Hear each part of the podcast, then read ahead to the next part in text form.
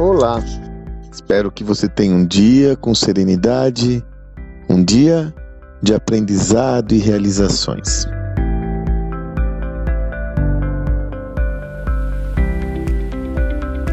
Essa semana eu estava lembrando de uma passagem, ainda antes da pandemia, eu fiz uma reflexão estratégica com presidentes e CEOs de organizações, na realidade donos e CEOs. É, eram uns 40 participantes, fiz um workshop. Nesse workshop eu me recordo que eu estava construindo uma visão sobre a estratégia adaptativa, sobre essa visão da transformação, e eu mostrei, para exemplificar minha tese, o caso da Magalu, a Magazine Luiza, Magalu, né? E eu me recordo que um dos participantes, um CEO muito espirituoso, né? Ele interrompeu a apresentação, uma forma muito cortês, inclusive, bem-humorada, e comentou: Ah, Sandro, o pessoal só fez isso porque eles estavam F, pontinhos.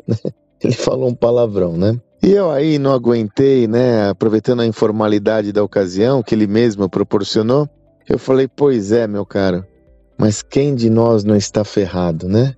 Não utilizei a mesma terminologia dele, né? Mas com, com o palavrão, mas enfim, quem de nós hoje não está ferrado? Né? E aí todos caíram na garganta, porque fato fundamental é esse, né?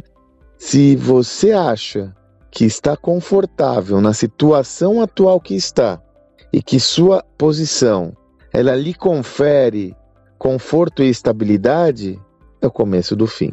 Na realidade, a, brincadeira, inclusive, continuando nessa retórica, é que o quem está mais ferrado é justamente aquele que acha que não está ferrado. Porque a partir daí não tem, não nutre a inquietude e o desconforto para pensar, fazer coisas novas, arriscar.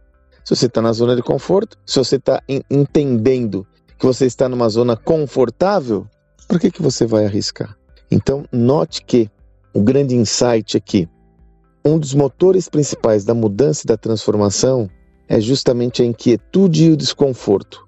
É a partir dessa inquietude e desse desconforto que nós, que as pessoas buscam outras perspectivas, outras possibilidades e assumem outros riscos, porque do contrário, eu vou manter o status quo, eu vou manter a estabilidade. Sendo assim, nutrir esta inquietude e esse desconforto são pontos fundamentais que devem ser realizados de forma propositiva, de forma não compulsória, eu perdi o termo que eu ia comentar, mas de uma forma estruturada, ou seja, se provoque a inquietude, se provoque o desconforto, para a partir daí você nutrir os mecanismos para a transformação. Não se acomode com o status quo, nem que você esteja numa situação confortável mercadologicamente.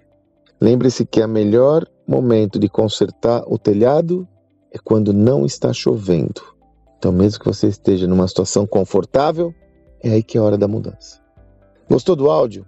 Olha, se você gostou, compartilha. Compartilha com seus amigos, com seus colegas, com a sua equipe. Essa é a forma que você pode fazer para dar contrapartida por todo esse conteúdo que eu compartilho com vocês. Compartilhe com outras pessoas, convide outras pessoas para participar desse projeto.